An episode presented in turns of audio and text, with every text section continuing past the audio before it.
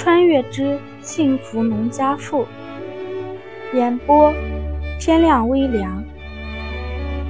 第三十一章，怀孕。红儿，快别忙活了，趁着还热乎，赶紧吃一点。见吴红儿忙里忙外的给大家分馒头、舀米汤，胡桃儿便招呼道：“当人媳妇的。”就是这样，得等人家吃的差不多了才能上桌吃饭。这时候很多菜不是吃没了，就是已经凉了，红儿也就能就着杂货菜吃些馒头。不过好在刚才在厨房，吴红儿吃的已经不少了，现在也就是喝一碗米汤，又吃了点菜了事儿。吃过午饭又收拾好，天儿已经不早了，又唠了一会儿闲天儿，胡家五姐妹。便拖家带口的各回各家了。冬天天黑的早，就算是走的早，回了家也得黑了。招待完胡家五个闺女，剩下的日子，胡国栋和吴红儿也没有轻松多少。每天不是串亲戚，就是招待客人。毕竟今年刚结婚，所有的亲戚都得走到。等他们总算是轻松下来，可以喘口气儿的时候。正月都快过去了，胡红儿嫁到胡家来也过了一个多月。这一个月，胡红儿和胡家三个人相处的还算不错。胡老图是公爹，跟吴红儿的接触不算多。李桂兰虽然脾气急，但是也是个讲道理的。胡国栋就更不用说了，恨不得把吴红儿供起来，家里家外都不让他操一点心。吴红儿每天也就是喂喂鸡、做做饭、洗洗家里的的他和胡国栋两人的衣服。李桂兰了夫妻的衣服用不着他动手。说实在的，比在家当闺女的时候还要轻松。在娘家，光是做那么多人的饭，都得把人累得不轻。过了正月回娘家的时候，连崔荣梅都说吴红儿长胖了。吴红儿本来就是小圆脸儿。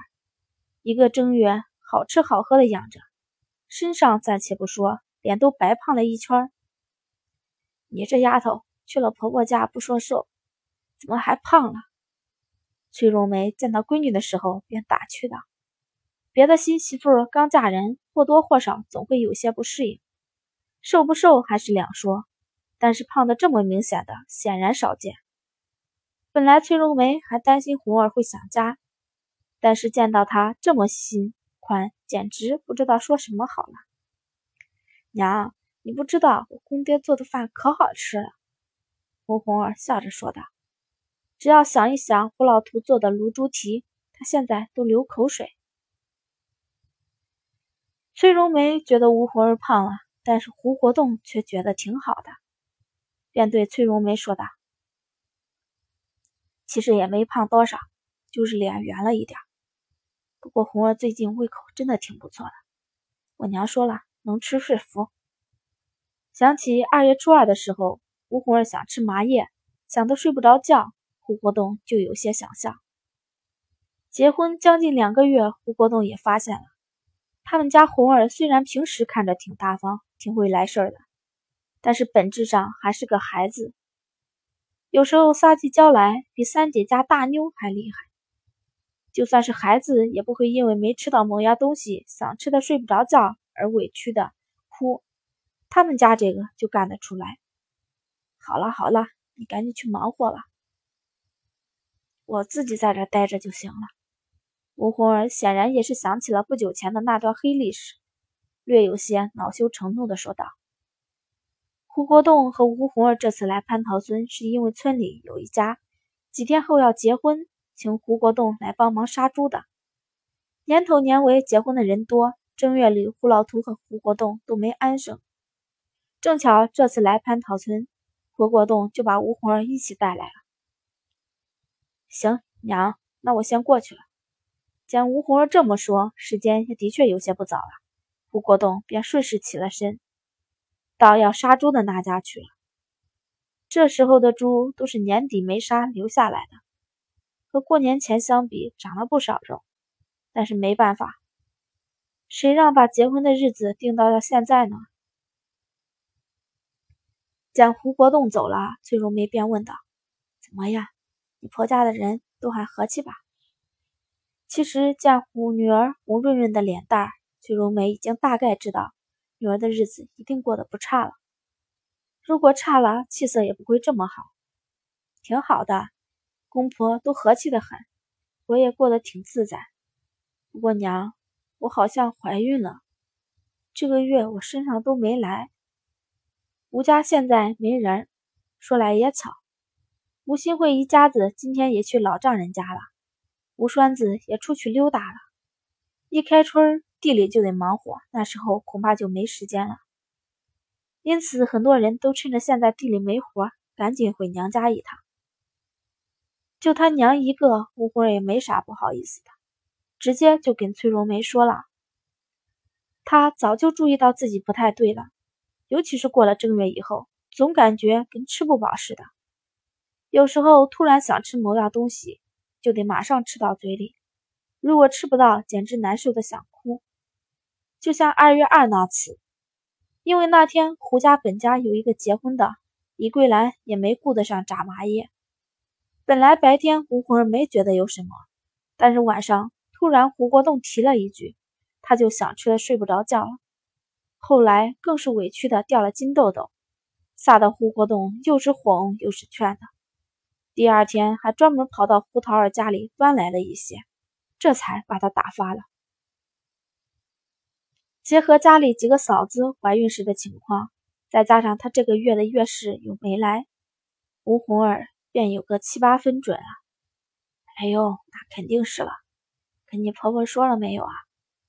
崔荣梅一听女儿说这个，脸上也乐开了花。添丁进口总是好事儿，而且就女儿婆家的样子，早生孩子早好，他们家又不是养不起。还没呢，我这不是怕不准闹笑话呢。跟亲娘可以想说啥就说啥。但是跟婆婆就不一样了，如果万一不是闹了笑话，那还怪下丢人的。那行，一会儿我带你去县卫生所查查。要是真的怀上了，你以后就多注意着点头三个月孩子还不稳当呢。李桂兰也知道这刚进门的小媳妇脸皮都不好，像她刚怀上老大那会儿，也是不敢跟婆婆说，也是回了娘家才说的。不过，这怀孕生孩子在农村还真算不上大事。很多孕妇都快生了，还照样下地干活呢。只要过了头三个月的不稳定期，别的时候该干啥干啥。吴家的几个媳妇也都是这么过来的。不过，女儿怀孩子对崔荣梅来说是非常普通的事儿，但是对胡国栋来说就不是了。等他忙活完那一摊事儿，提着几斤猪肉，还有几根猪大骨回来，听说自己媳妇怀了一个多月的身孕的时候，整个人都懵了。一直到两人该回家的时候，胡国栋还懵着，走路都是同手同脚的。见他这个样子，崔荣梅先是哭笑不得，然后才说道：“国栋这怀孩子也不是啥大事，你放松点。”你这么心不在焉呢，别回去的路上再把红儿给摔了。胡国栋听崔荣梅这么一说，就更加紧张了，对着吴红儿和自行车，简直有些无法下手的感觉。他扯着一丝僵硬的微笑，跟崔荣梅说：“娘，要要，要不我先把自行车放家里，你给我找个小推车，我把红儿推回去。”见胡国栋一点也没有开玩笑的意思，崔荣梅跟吴栓子对视一眼，平时怎么也没看出这孩子这么逗呢？不过就是怀了孕，又不是要生了，还找个小推车推回去，哪里用得着这么大的阵仗？吴红儿也无奈的很，如果早知道这样子，还不如回去了以后再跟他说呢。最后见胡国栋实在是有些不在正常状态。吴栓子只能去邻居家借了一辆自行车，带上吴红儿，胡国栋自己骑一辆，把小两口给送回家里去了。本来打算留在吴家的几斤猪肉朱大姑也给小两口提上了。胡国栋本来还在极力推辞，但是听崔荣梅说：“拿回去吧，都给红儿补补身子。他现在是一个人吃，两个人补。”他也就接了过来。虽说家里有年下留下来的肉，但是一定比不了这新鲜的。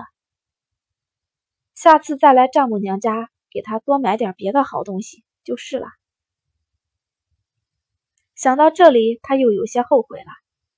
刚才从那家买一只猪脚回来，他记得孕妇就该吃这个。一路上脑子里乱七八糟又迷迷糊糊的胡国栋，把车子骑得歪七八扭的，跟在胡川子后面回了家。李桂兰和胡老图见是亲家把小两口送回来的，还奇怪来着。但是听胡国栋一说，吴红儿是怀孕了，这简直是把老两口给高兴坏了。吴红儿怀孕这件事在吴家是喜事儿，但是也没那么令人激动。毕竟不管是李桂兰还是吴家的几个儿媳妇，都是结婚过了几个月就怀孕了。吴家根本就没在孩子这件事上操过心。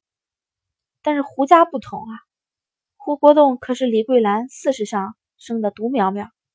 别人家四十就能抱上孙子，他可是都等到六十多了，几乎什么词语都不能形容他抱孙子的急切心情。吴红儿怀孕对吴家来说是一个让人喜悦的消息，但是对于胡家来说，他的影响力简直不亚于八级地震了。李桂兰高兴的简直不知道说什么好，吴老图也一直激动的直说好。要不是天晚了，回去路上不安全，他非得拉着吴栓子喝两杯不行。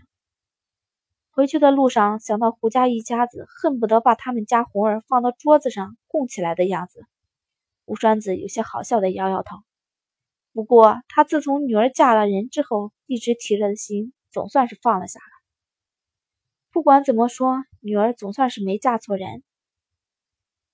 第三十一章播讲完毕。谢谢大家收听，如果喜欢的话，就请点击订阅吧。